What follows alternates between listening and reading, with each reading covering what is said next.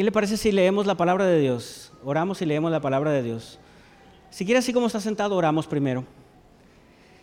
Señor, te damos gracias en esta tarde por tu bondad, por tus misericordias. Son nuevas cada mañana y este día, Señor, no ha sido la excepción.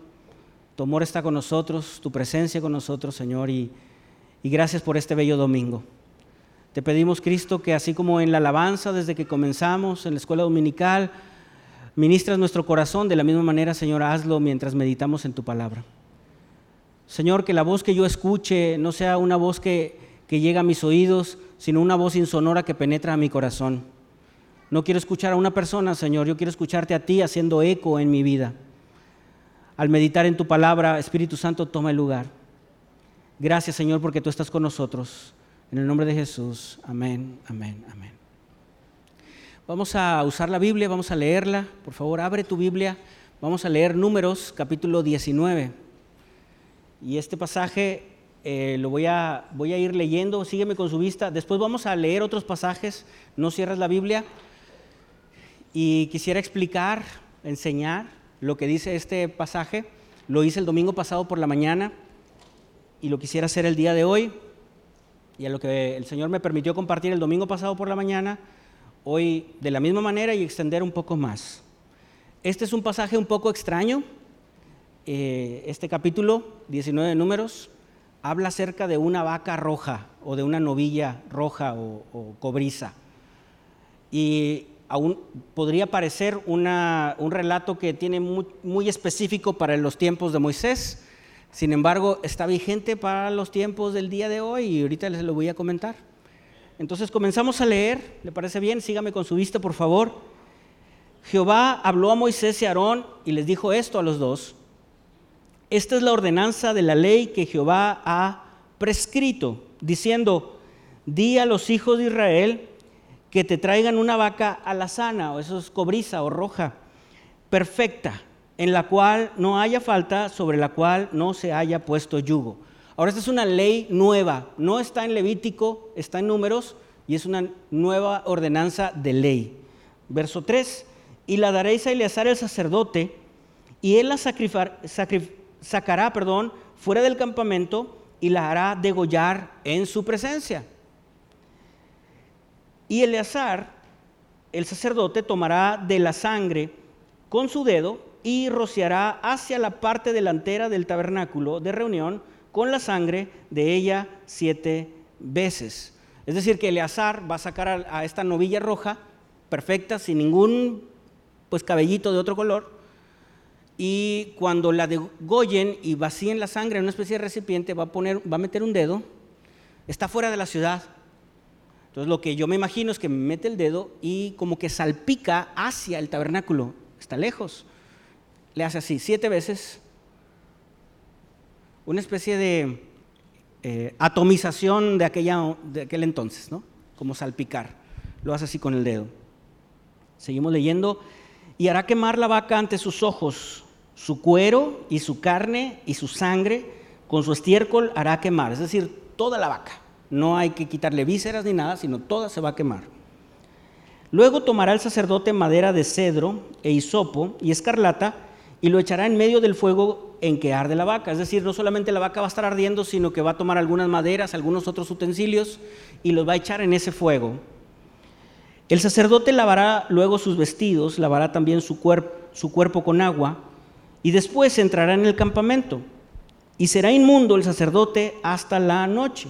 Después de que el sacerdote haya presenciado toda esta quemazón de la vaca, pues tiene que ir y antes entra al campamento, pero se lava, pero está ceremonialmente impuro. Está impuro. Verso 8. Asimismo, el que la quemó lavará sus vestidos en agua, también lavará eh, en agua su cuerpo y será inmundo hasta la noche. Terminó de quemarla, va a entrar al campamento, pero se tiene que lavar y es una persona impura. La gente no se le acerca, él no, no se acerca al tabernáculo porque hasta que termine ese día es una persona impura o inmunda. La palabra inmundo significa lleno de basura. Y un hombre limpio recogerá las cenizas de la vaca y las pondrá fuera del campamento en lugar limpio. y las guardará la congregación de los hijos de Israel para el agua de purificación, es una expiación. Es decir, que las cenizas, va a ser mucha, va a ser mucha ceniza de todo lo que se quemó este novillo, esta novilla, y la tienen que llevar esas cenizas a un lugar en donde es, puro ese lugar, es decir, no ha, muerto nadie allí, está eh, ceremonialmente puro, y van a preparar una solución, una agua, y se le va a llamar así, el agua de la purificación, o es una especie de solución entre agua y cenizas. Y el sacerdote eh, va a quedar también inmundo.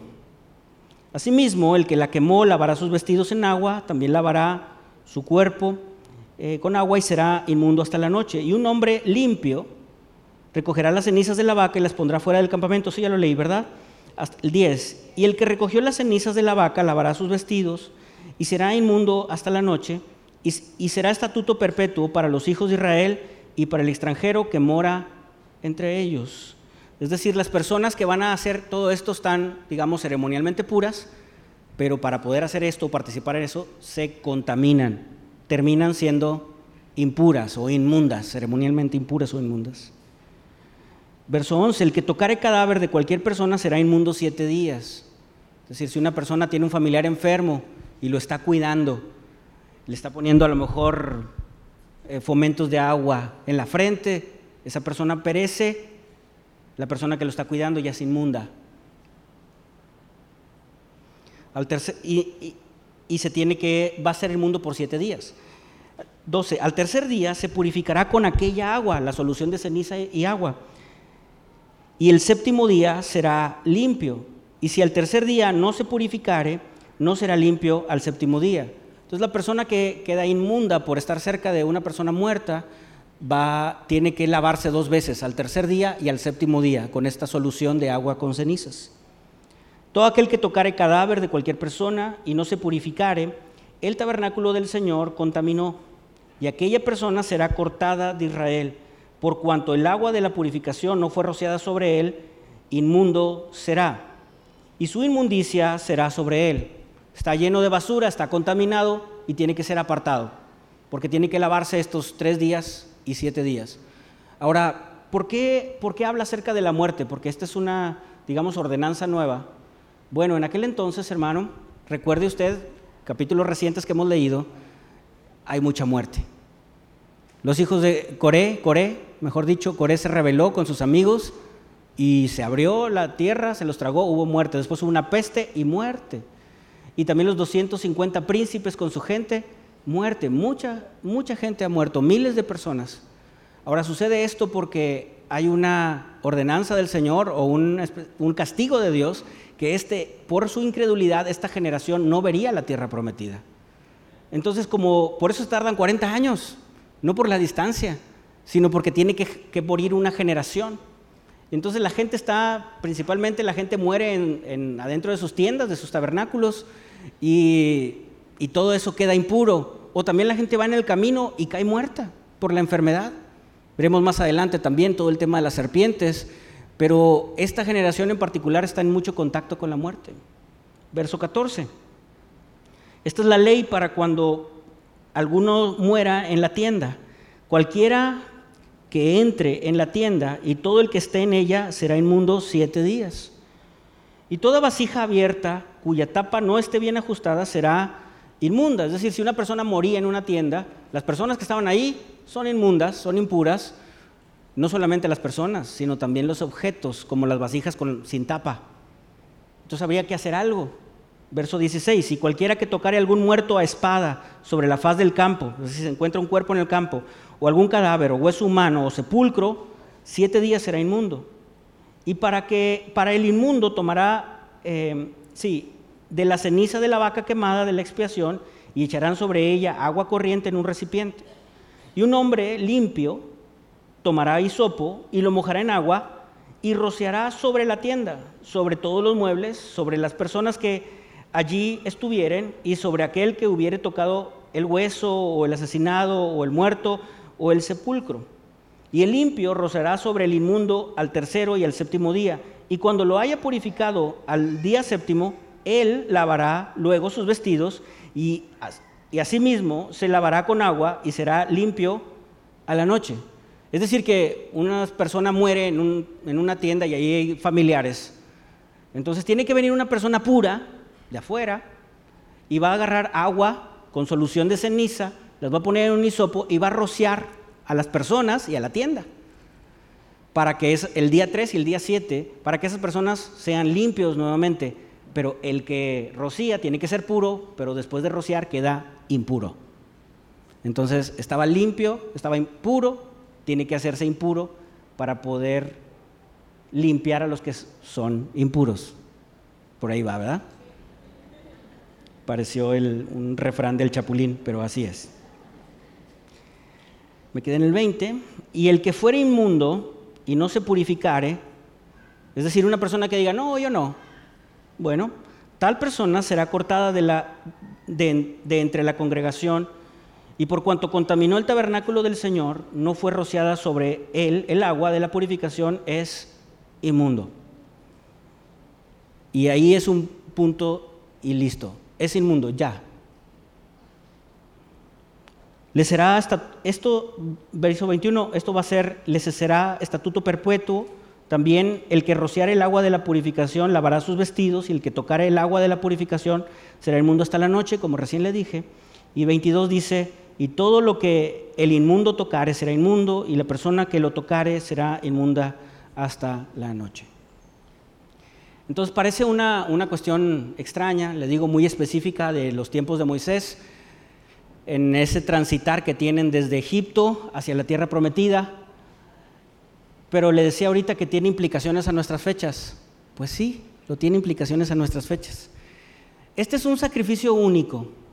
Ah, tiene implicaciones proféticas, pero es un sacrificio único. Primero, los sacrificios de perdón se hacían dentro del tabernáculo, en el altar, o, sí, dentro del tabernáculo, en el altar. Y estaban adentro de la ciudad, pero este sacrificio no, este sacrificio es afuera de la ciudad. También este sacrificio marca que se tiene que utilizar un animalito específico, especial, esta novilla rojiza, perfecta, sin embargo, desde Levítico entendemos que un sacrificio de perdón es, sobre un animalito, sobre un chivito, ¿verdad? Sobre una oveja, sobre un chivo. Y entonces alguien les ponía la mano en la cabeza y pedía perdón a Dios y le transfería el pecado al animalito y entonces el animalito era sacrificado. Pero este es especial porque tiene que ser un animalito específico, una, novilla roja. Ahora, ¿cómo se consigue una novilla roja perfecta sin ningún cabellito de otro color? Pues es provisión divina. Porque hasta la fecha no hay de que, bueno, de cada 100 novillas que nacen, una es rojiza perfecta. Pues no, es una provisión divina. Y también algo extraño de este, o relevante podría ser de este, de este ley, es que el que está, con, el que está puro se contamina para poder purificar al que está impuro que termina siendo puro al final. Entonces esa situación está así, ¿verdad? Un poco así como que, ¿cómo está? Yo lo leí varias veces y hasta en otras versiones para poder ver ese, esa situación de transmisión. Gracias, hermana Laura. Gracias. Ahora, ¿por qué tiene implicaciones proféticas? Porque esta novilla rojiza o cobriza es un sacrificio que se utiliza para purificar a todo el pueblo cuando se reconstruye el templo o se reconstruyen las ciudades. Entonces, cuando hay una gran mortandad en el pueblo, se busca una novilla de estas características para purificar al pueblo. Esto lo tienen hasta la fecha los judíos. Los comentaristas dicen que Esdras, cuando reedifica la ciudad, hace un sacrificio de una novilla rojiza, cobriza. Y así, a la fecha, algunos teólogos dicen que van nueve novillas. De Moisés a Esdras son como 1500 años. Es mucha la ceniza. Y además se diluye en agua. Pero algunos comentaristas dicen, porque tú lo puedes googlear, tú lo googleas, no, ahorita no, ¿verdad? Pero googleas novilla roja y va a salir muchas situaciones de, noticias incluso recientes, algunas alarmistas, algunas no. Porque eh, algunos dicen que van nueve a la fecha, en estos cuatro mil años. Algunos dicen que va siete. La última es el año 70 después de Cristo. Y tiene implicaciones porque para construir el tercer templo de Israel se necesita una purificación del pueblo. Entonces, ahorita el tercer templo no está. En teoría debe de estar debajo de lo que hoy es una mezquita. Esa mezquita se llama el domo sobre la roca.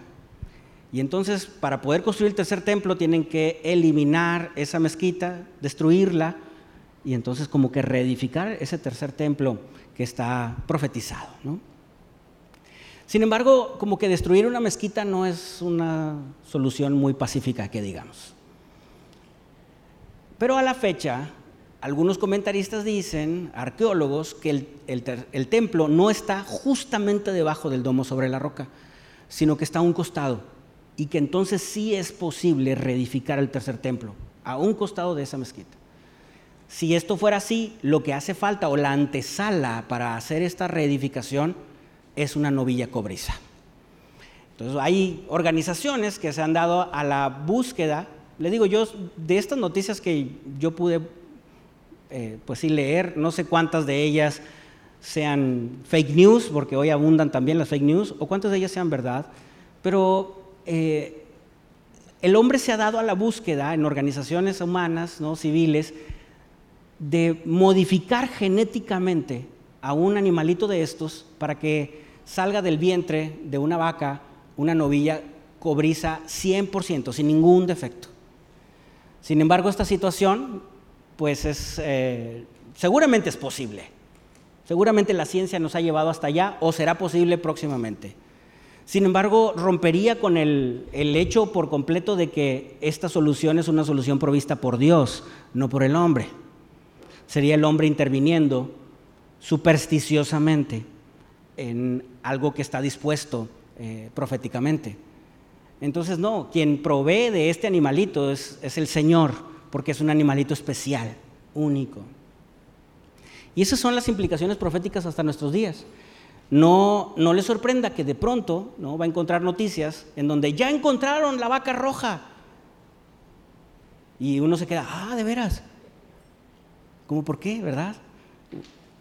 Es por eso, porque es la antesala a la construcción del tercer templo. Y entonces ya estamos en estos días de cumplimiento profético. A la fecha no se ha dado.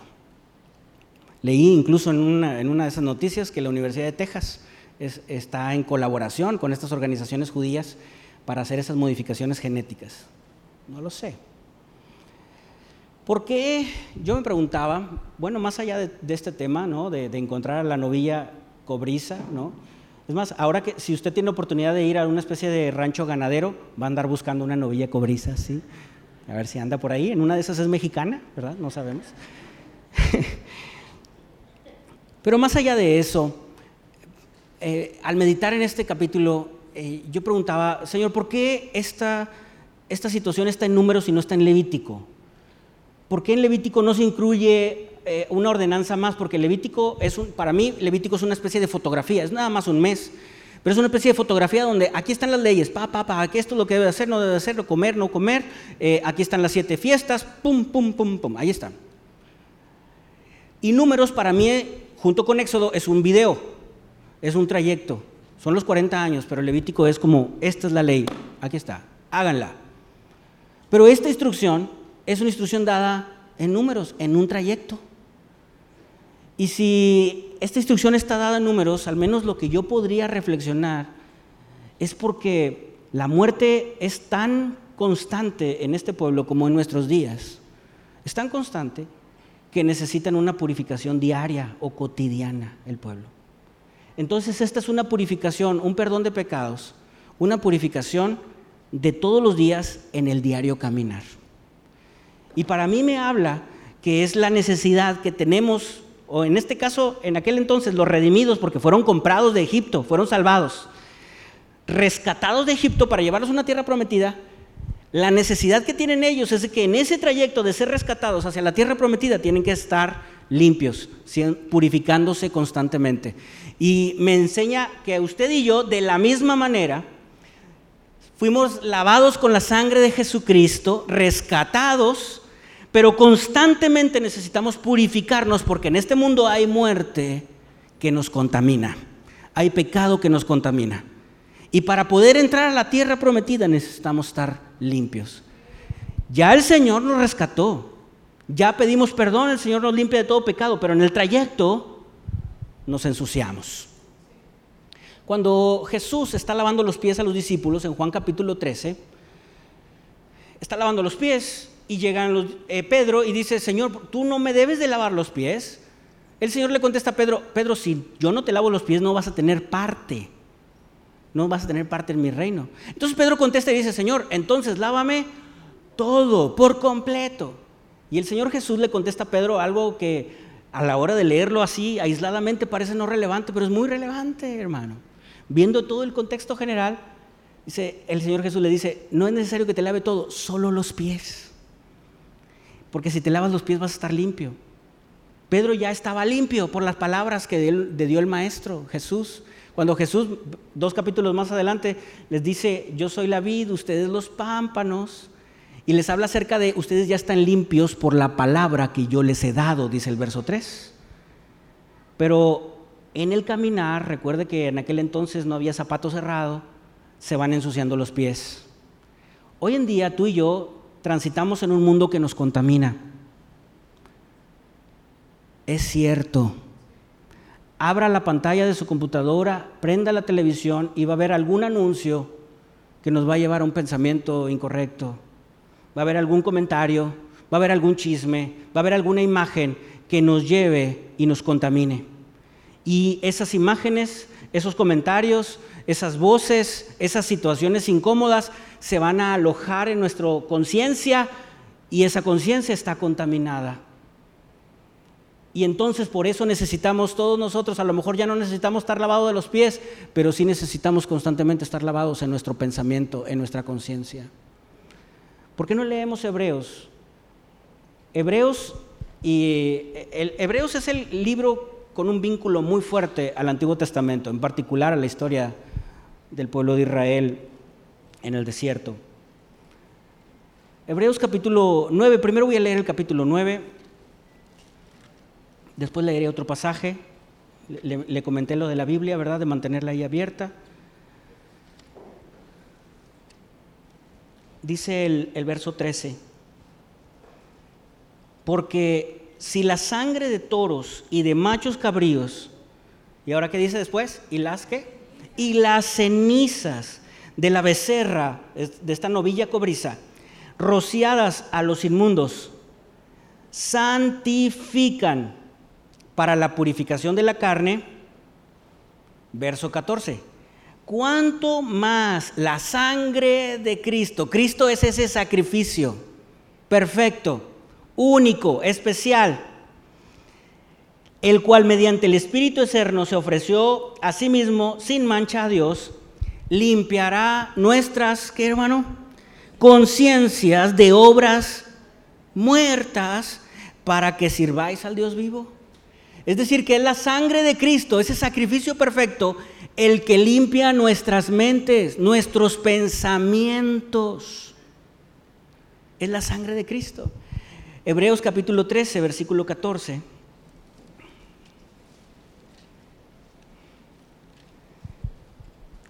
Dice, porque no tenemos aquí una ciudad permanente, sino que buscamos la porvenir. Quiero leer unos versos antes para entender también el contexto de este capítulo, verso 14 eh, verso 10, tenemos un altar del cual no tienen derecho de comer los que sirven al tabernáculo. Verso 11, porque los cuerpos de aquellos animales cuya sangre a causa del pecado es introducida en el santuario por el sumo sacerdote, son quemados fuera del campamento. Y esta es una alusión igual a esa novilla cobriza.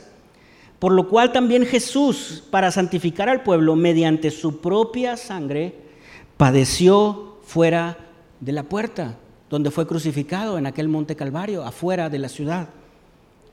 Y el verso 13 dice, salgamos pues a él fuera del campamento llevando su vituperio.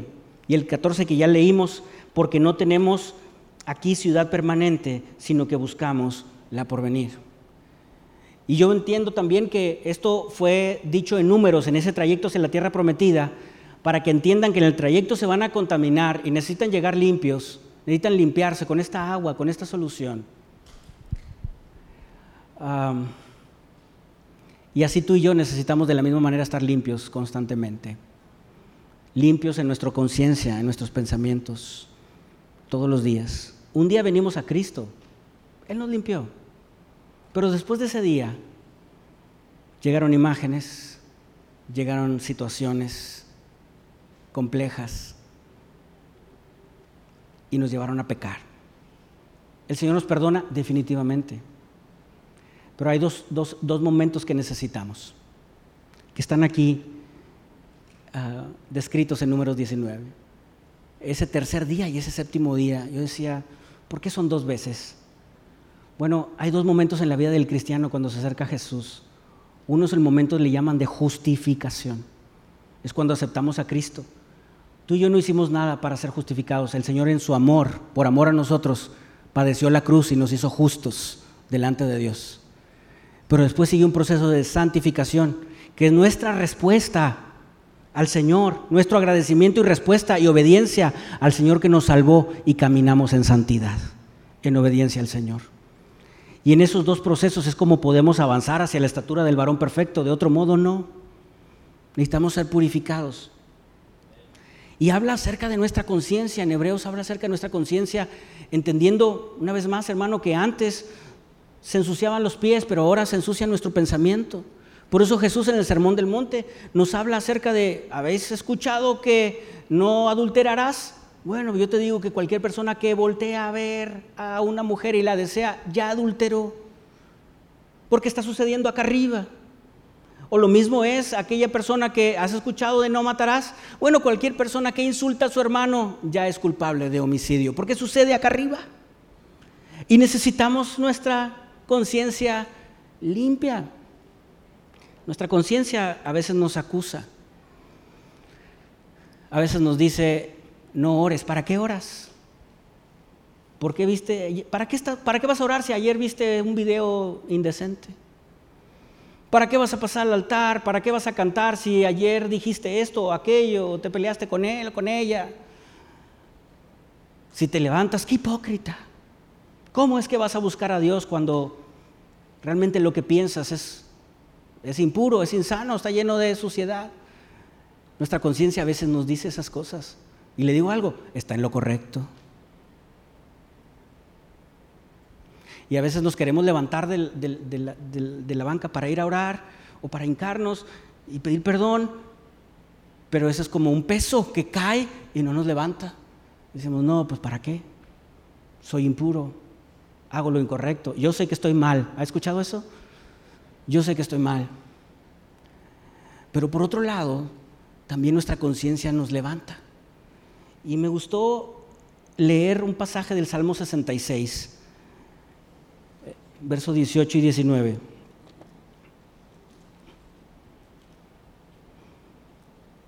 Y ahorita mencionaré la nueva versión internacional porque tiene una palabra diferente en ese mismo pasaje.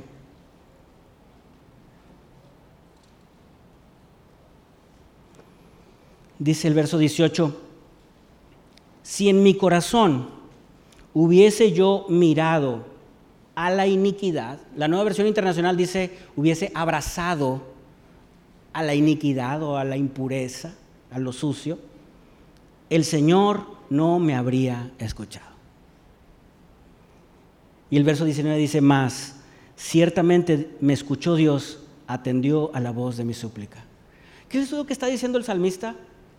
Claro, hermano, pasa iniquidad, inmundicia, pecado frente a nosotros. Estamos envueltos en esto en este mundo. Pero el salmista dice, si yo lo hubiera abrazado, si hubiese abrazado este pensamiento incorrecto, si hubiese abrazado estas imágenes eh, eh, sucias, si yo hubiese abrazado estos sitios incorrectos y me aferro a ellos, si yo abrazo estas, estos chismes, estas malas conversaciones y las abrazo y me aferro a ellas, entonces Dios no me escucha. Pero el salmista dice, pero no las abracé. Si las hubiera abrazado, pero no las abracé, entonces Dios me ha escuchado. Y entonces eso por otro lado donde dice, nos dice nuestra conciencia, hey, Sí, estamos rodeados y no podemos evitar muchas veces que los pájaros, como luego se dice esa frase, ¿no? Hagan nido sobre nuestras cabezas, pero si pasan por encima y entonces me puedo levantar y decir, Señor, perdóname. No abrazo ese pensamiento, no abrazo esa impureza, esa iniquidad. Yo quiero, Señor, tu perdón y yo quiero abrazarte a ti y no esa situación. Ninguno de nosotros somos, es, prácticamente imposible, hermano no darle scroll down a la red social o a la pantalla sin ver algo que nos, que nos contamine, sin escuchar algo que nos contamine. Es imposible. Por eso tú y yo tenemos la sangre de Cristo, que nos purifica y por eso debemos de andar en la sangre de Cristo, arrepintiéndonos, veniendo a los pies de Jesús no con una conciencia que nos acusa y nos, y nos esclaviza, sino con una conciencia de que podemos ser libres en Cristo Jesús y presentarnos de Él, delante de Él con una conciencia limpia. Y Él nos puede purificar también nuestros pensamientos. ¿Qué necesitamos? Pues necesitamos limpieza de pecado. Todo mundo necesitamos que el Señor perdone nuestros pecados, todos. No hay ser humano sobre la faz de la tierra que no necesite del perdón de pecado. Todos somos pecadores, absolutamente todo. Solo que, ¿verdad? A veces matamos esa necesidad o la apaciguamos esa necesidad con superstición, como los judíos a la fecha. Hoy hay muchas ramas de pensamiento judío y de, pues sí, de, sus propias ah, ramas de religión orientadas hacia supersticiones. De hecho, en sí mismos son muy supersticiosos. Nosotros no tan, nosotros también mucho. Somos supersticiosos. Todo mundo necesitamos perdón, todos, todos, todos necesitamos perdón. Es más, desde chiquitos, un niño chiquito le pega a su hermanito y siente culpa. Y en esa culpa el niño chiquito dice, te regalo esto, hermanito, ya no te enojes. Y siente culpa. Y siente la necesidad de resarcir lo que hizo mal. ¿No es cierto, hermano? Bueno, eso después lo multiplicamos en cosas más grandes. Cuando ya estamos grandotes y hacemos algún daño y lo reconocemos, queremos compensarlo de alguna manera, con cuestiones supersticiosas. Pero mire, no hay un número de, rezos que tengamos que hacer, no hay, un, no hay tantos kilómetros de rodillas que tengamos que recorrer para lavar una culpa. Es imposible. Lo único que el ser humano cuenta para poder lavar su conciencia y su culpa, la culpa de su corazón, fue provisto por el Señor en la cruz del Calvario. Es lo único. Es Jesucristo. Y todo aquel que se acerca a Él es limpio de pecado. Y solo la sangre de Cristo puede limpiarnos por completo de todo pecado. No supersticiones, no objetos, no acciones y no obras, solo el sacrificio de Jesús en la cruz del Calvario, que se hizo que siendo puro se hizo impuro para purificar a los que somos impuros y hacernos puros nuevamente. Esa me salió bien porque la ensayé. Y necesitamos la segunda, no solamente limpieza del pecado, sino un alivio de conciencia. Reconocer que somos pecadores, pero Cristo está con nosotros reconocer que podemos fallar, pero el Señor nos levanta. Y yo no estoy hablando aquí de una supergracia, porque eso también es superstición.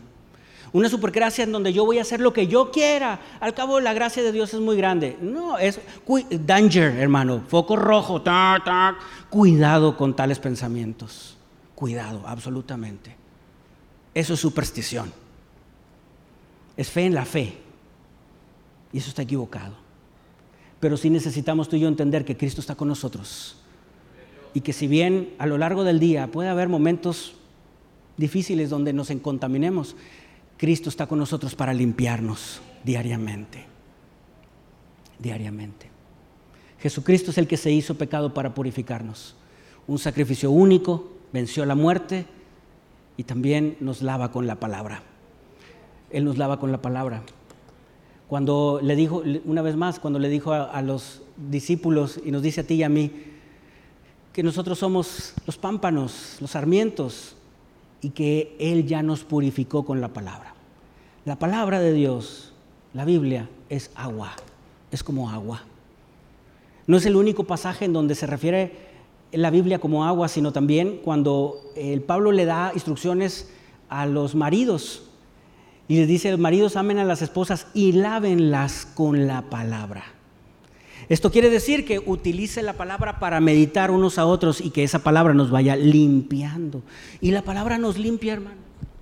La palabra nos limpia.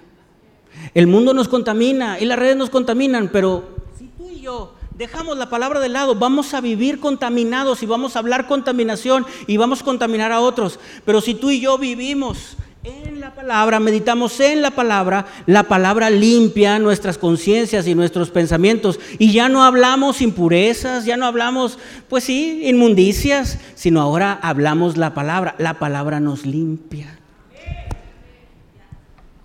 Busquemos de la palabra. Jesucristo, el sacrificio de Jesús son las cenizas, la palabra es el agua que el Señor limpie nuestras mentes y nuestras conciencias. Y yo quiero decirle tres, cinco lecciones de este número 19.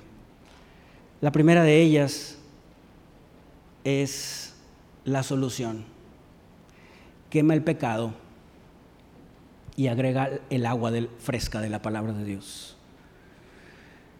Quema ese pensamiento pecaminoso e inúndate de la palabra fresca del Señor. Le puse solución entre comillas porque es una solución, así como es la solución de polvo de ceniza con agua, esta es como una solución también y la solución está relacionada a que tengamos, ten, hermano, en mente vigente y fresco el sacrificio de Jesús en la cruz. Tenlo vigente, tenlo fresco. A lo mejor algunos ha pasado tiempo en lo que venimos a los pies de Jesús. Y ese tiempo ha, ha hecho que se opaque lo que la imagen y el sentimiento de lo que Cristo hizo por nosotros en la cruz del Calvario. Por todas partes vemos cruces y, a lo mejor ya no, no, no, tenemos fresco qué es lo que hizo Cristo por nosotros porque lo ha opacado tantas cruces, tanta rutina, tantas situaciones. Pero algo muy, muy triste es que hay cristianos a la fecha que están peor que antes, que piensan peor que antes de venir a los pies de Cristo. Y eso es porque no se tiene clara una evidencia fresca de lo que sucedió en la cruz del Calvario. No está fresco, está obsoleto. Y tú y yo tenemos que traerlo vigente de lo que hizo Cristo. La cruz nos debe, nos debe de recordar el grande amor de Jesús. Nos debe de sobrecoger, hermano, el sentimiento de que éramos pecadores y que Cristo pagó por nosotros, que quienes deben de estar ahí padeciendo, sacrificados, somos tú y yo, pero Él enamora a nosotros sin conocernos, nos perdonó. Si no tenemos fresca la cruz en nuestra mente y en nuestro corazón, tenderemos a contaminarnos siempre. Siempre. Olvídate.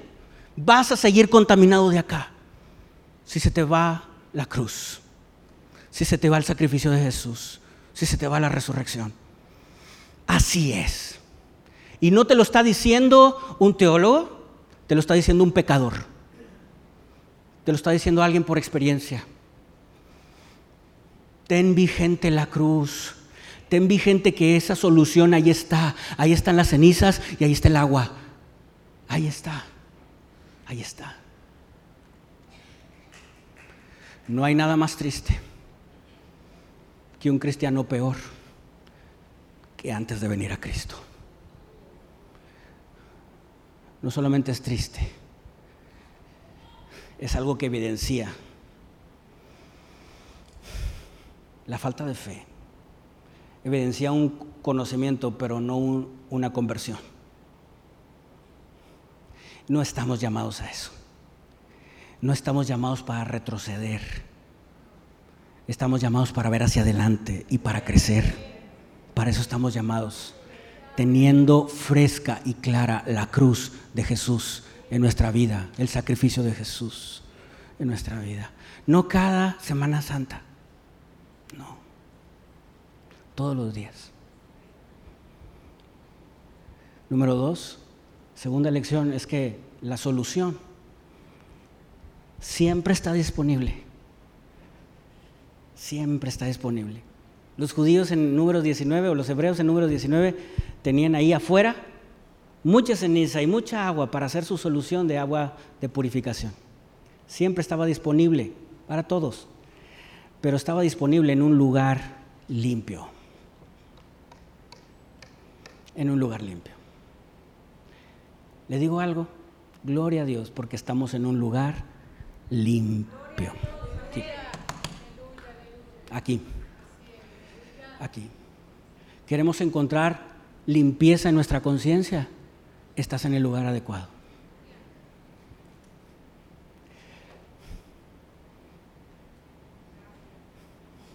Pero si de pronto pensamos y, entendemos que no hay limpieza en nuestra mente, es porque a lo mejor falta visitar ese lugar limpio. Y ese lugar limpio hoy es aquí, pero también ese lugar limpio puede ser lo reservado de tu habitación. Ese lugar limpio es ese, el vehículo en donde, donde conduces, pero también te comunicas con el Señor. Es el lugar limpio donde está la presencia de Dios, donde lo buscas, en lo, en lo, en lo callado, en lo reservado, ese lugar limpio no vas a encontrar la solución a la, culpa en tu conciencia. No la vamos a encontrar en las redes. No la vamos a encontrar viendo videos y en los hobbies y en los pasatiempos. La vamos a encontrar buscando al Señor en un lugar limpio. A veces pensamos, no, ¿para qué voy a la iglesia? Bueno, porque es un lugar en donde puedes encontrar esa solución. ¿Quién, quita y un día te alcance un rocío de esa agua de la purificación? Por eso estamos aquí. Venimos de lugares que no son muy sucios, que, para que no son muy limpios, perdón, a un lugar en donde espiritualmente buscamos la pureza del Señor y buscamos su presencia para perdón de pecados.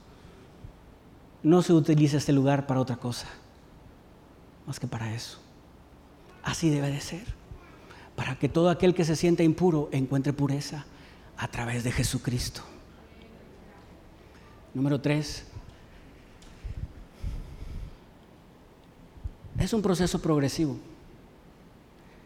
Luego a veces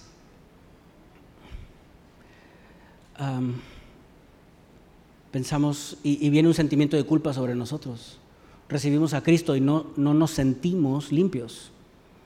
Pedimos perdón a Dios, pero no nos sentimos limpios. Yo quiero decirte que es un proceso progresivo. El Señor lo limpia desde la primera vez, pero después vamos transitando hacia esa luz de la aurora que va en aumento, hacia la luz del día. Es decir, le damos la espalda a las tinieblas, como dice Juan capítulo 3. No amamos las tinieblas y vamos transitando hacia la luz, a lo, que es visible. Y el Señor nos va limpiando y nos va purificando. Algunas personas hemos venido a los pies de Cristo, le hemos entregado nuestra vida, no sé hace cuánto, le hemos entregado nuestra vida y decimos, Señor, perdóname, te, entrego mi vida, te confieso como mi Señor y mi Salvador.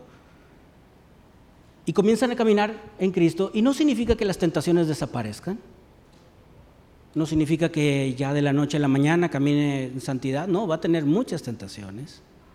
Va a tener muchas circunstancias que lo van a bombardear en su mente y lo van a llevar a dejar de seguir a Cristo. Y le digo algo, es entendible en los primeros días, los primeros meses, es entendible. Y una persona se acerca a Jesús, pide perdón al Señor y de repente tiene problemas con algún vicio o tiene problemas con voltear a ver a muchachas con, con pantalones entallados o con ropa entallada. Ah, qué difícil puede ser para esa persona. Pero oye, tienes 20 años de ser cristiano y todavía batallas.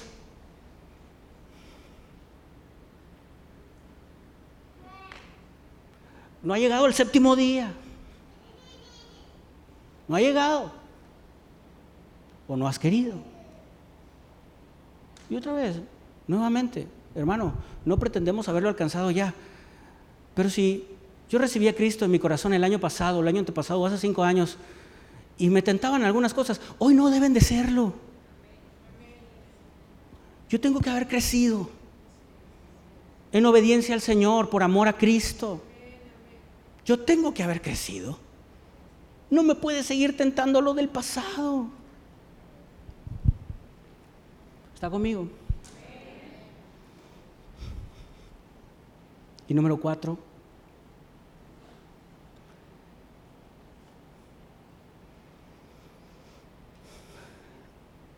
si nos limpiamos, esto nos lleva a servir a Dios.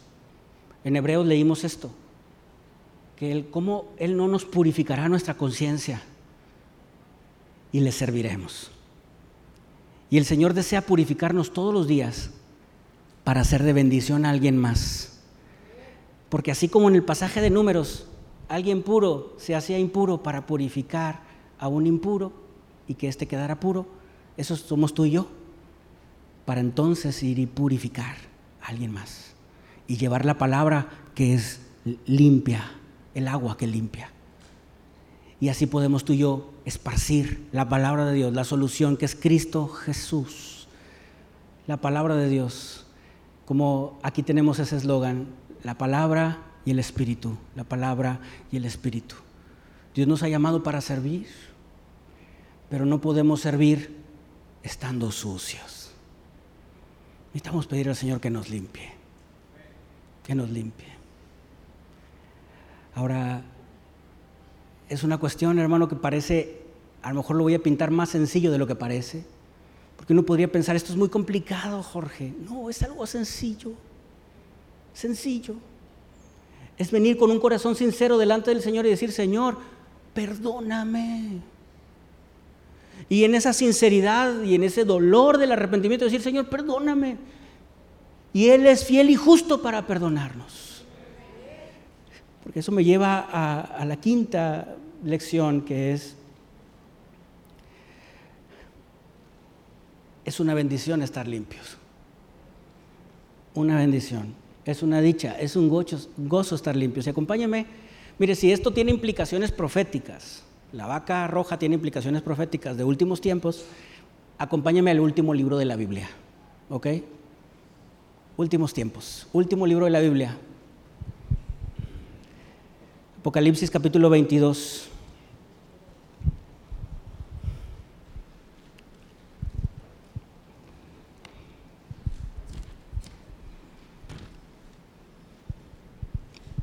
Leemos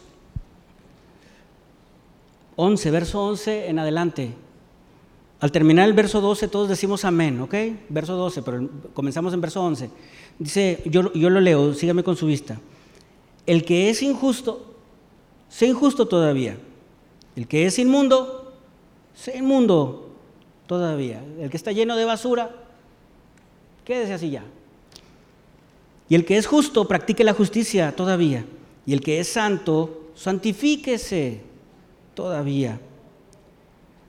Si tú tienes una Biblia con letras en rojo, dice el verso 12, he aquí yo vengo pronto y mi galardón conmigo para recompensar a cada uno según sea su obra. Amén. Yo soy el alfa y el omega, el principio y el fin, el primero y el último. Verso 14, bienaventurados los que lavan sus ropas para tener derecho al árbol de la vida y para entrar por las puertas en la ciudad. Verso 15. Más los que. Ahora, no se refiere a los perritos, hermano. Yo, a mí me gustan los perritos mucho, pero no se refiere a los perritos. Esta es una ah, ilustración para las personas que son inmundas o sucias, porque esos eran este animalito. Más los perros estarán fuera. ¿Quién más?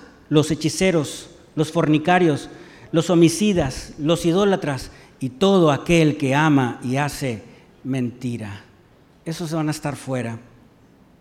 Yo soy Jesús enviando mi ángel para darlos testimonio de estas cosas en las iglesias. Yo soy la raíz y el linaje de David, la estrella resplandeciente de la mañana. Hasta ahí, hasta ahí voy a leer pero el verso 14 dice, bienaventurados, dichosos, felices. La palabra bienaventurados, ahí el griego es macario, macario. ¿Alguien un macario aquí? Es dichoso, feliz o macaria. Y esta es la última bienaventuranza de la Biblia. Y es la última invitación a ser limpios, la última. La última invitación a aceptar a Jesús para que Él nos limpie de todo pecado. Es la última.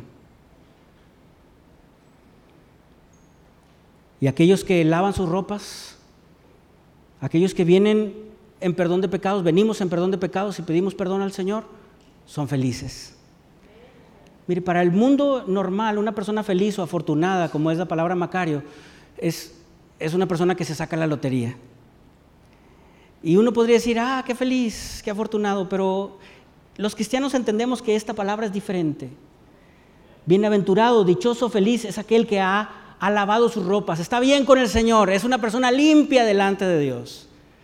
Independientemente si se saca la lotería o no, si le sucede esto o le sucede lo otro, a favor o en contra, es una persona feliz. ¿Cuánta verdad hay en aquel viejo canto? Solo Dios hace al hombre feliz. Más allá, hermanos, si le favorezcan algunas cosas o no, una persona feliz, un cristiano es aquel que tiene ese impulso de lavarse, de venir a Jesús para ser limpio de sus pecados. Bienaventurado, dichoso.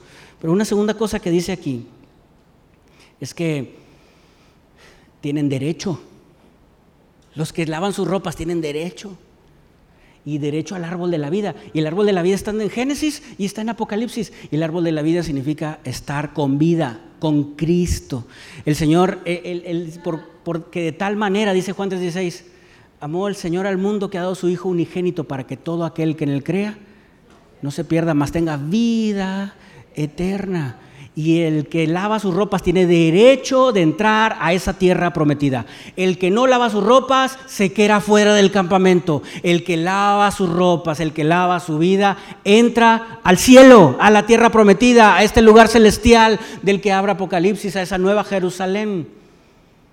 Pero el que lava sus ropas tiene derecho. Y yo quiero hacer énfasis en la palabra, porque muchas veces, a veces no nos sentimos con derecho, pero tenemos derecho. Y quiero hacer énfasis en esto para terminar, porque va a venir el acusador y nos va a hacer sentir que no tenemos derecho. Pero si hemos venido a los pies de Jesús y le hemos dicho, Señor, lávame, a lo mejor no lo sentimos, pero tenemos derecho. Derecho a entrar a la ciudad, a las puertas de la ciudad, dice la última parte del verso. Primera de Juan, capítulo 1, verso 7 al 10, dice, porque si andamos en luz, como Él está en luz, tenemos comunión unos con otros y la sangre de Jesucristo, su Hijo, nos limpia de todo pecado. Verso 8 dice, si decimos que no tenemos pecado, nos engañamos a nosotros mismos. Y la verdad no está en nosotros. Verso 9, si confesamos nuestros pecados, Él es fiel y justo para perdonar nuestros pecados y nos limpiará de toda maldad. Esté de pie conmigo, por favor.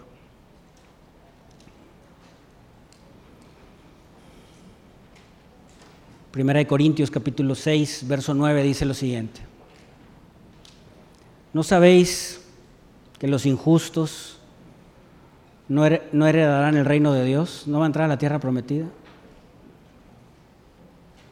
Primera de Corintios 6, 9.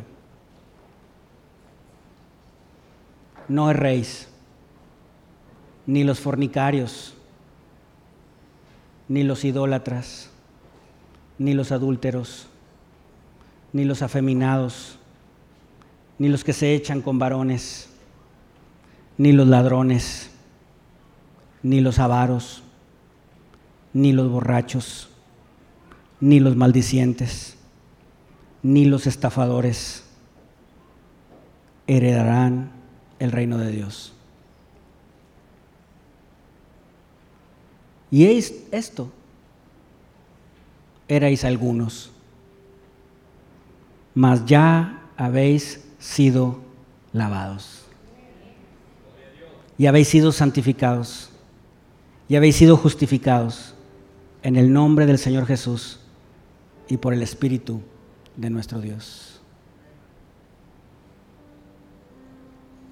Podría decir muchas cosas más. Pero estas descripciones que están acá arriba es lo que vemos todos los días en las pantallas que tenemos frente. Todos los días. Fornicarios o fornicación, idolatría, adulterio, eh, homosexualidad, ladrones, avaros, borrachos, maldicientes. Todo es lo que vemos todos los días, ¿no? Y es lo que contamina. pero ahora somos lavados. Somos lavados. Y hoy es el día para que el Señor nos lave. Hoy aquí está el Señor Jesús rociándonos de esa agua, rociándonos de su sangre preciosa para lavarnos. ¿Alguien desea decir, Señor, yo, deseo que me limpies y laves mi pensamiento, mi conciencia? ¿Alguien desea esto? ¿Alguien desea decir, Señor, lávame? Hoy quiero, hoy quiero, hoy quiero sentir limpieza. Porque no hay, no hay nada más liberador y, y, algo, hermano, más delicioso que después de un día caluroso como este, eh, como estos, sentirnos así todo pegajosos y la ropa olorosa, y de repente llegar y bañarnos y ponernos ropa limpia. Hermano. Ahora eso, multiplícalo por 80 mil millones de millones. Así es con Jesucristo. Qué delicioso es que tú y yo podamos salir de este lugar en esta tarde, en esto, cerca de las 2 de la tarde. Podamos salir de aquí y tengamos nuestras actividades de la tarde con nuestra familia en cualquier lugar, pero salgamos a esas actividades de la tarde limpios. Limpios en nuestra mente, limpios en nuestro corazón, limpios en nuestra conciencia, limpios. Y podamos tener libertad, limpios. ¿No le gustaría ese sentimiento? Aquí está el Señor y desea limpiarte, desea limpiarme. Oramos unos minutos. Parece, vamos a orar. Quieres venir al altar.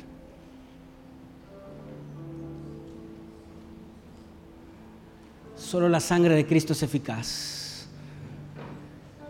Solo Cristo puede limpiarnos. Solo Cristo. Solo la sangre de Cristo puede purificarnos, puede limpiarnos, puede hacernos nuevos de nuevo. Solo Jesucristo, solo Jesús.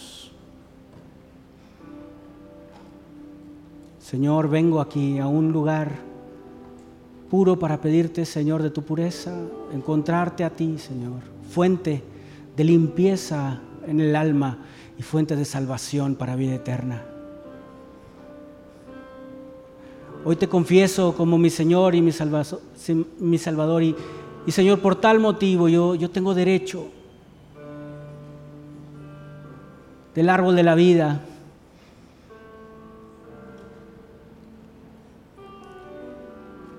Hoy quiero lavar mis ropas, Señor, mi mente, mi cuerpo, mis pensamientos en ti.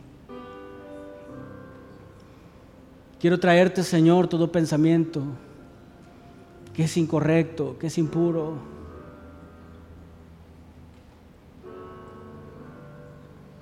No quiero pensar en una mujer que no es mi esposa, en un hombre que no es mi esposo.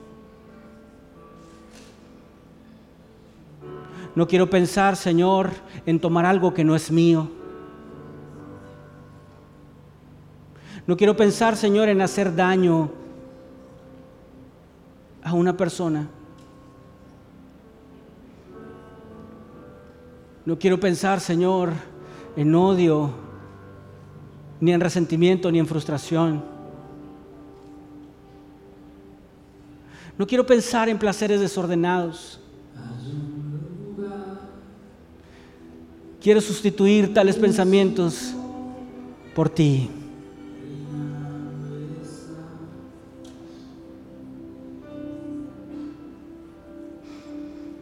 Quiero venir a la cruz Quiero arrodillarme frente a tus pies, Señor.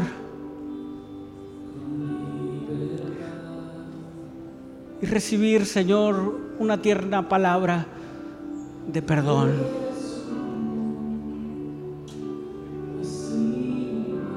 Una tierna caricia de perdón.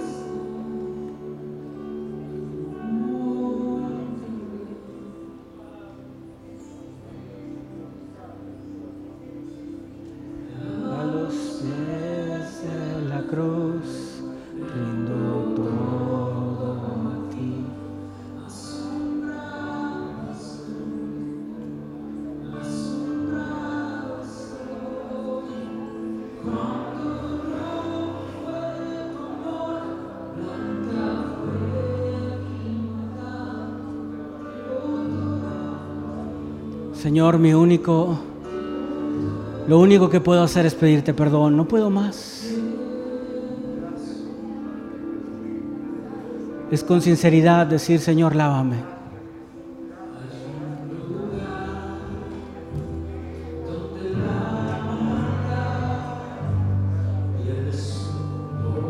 Lávame, lávame, lávame.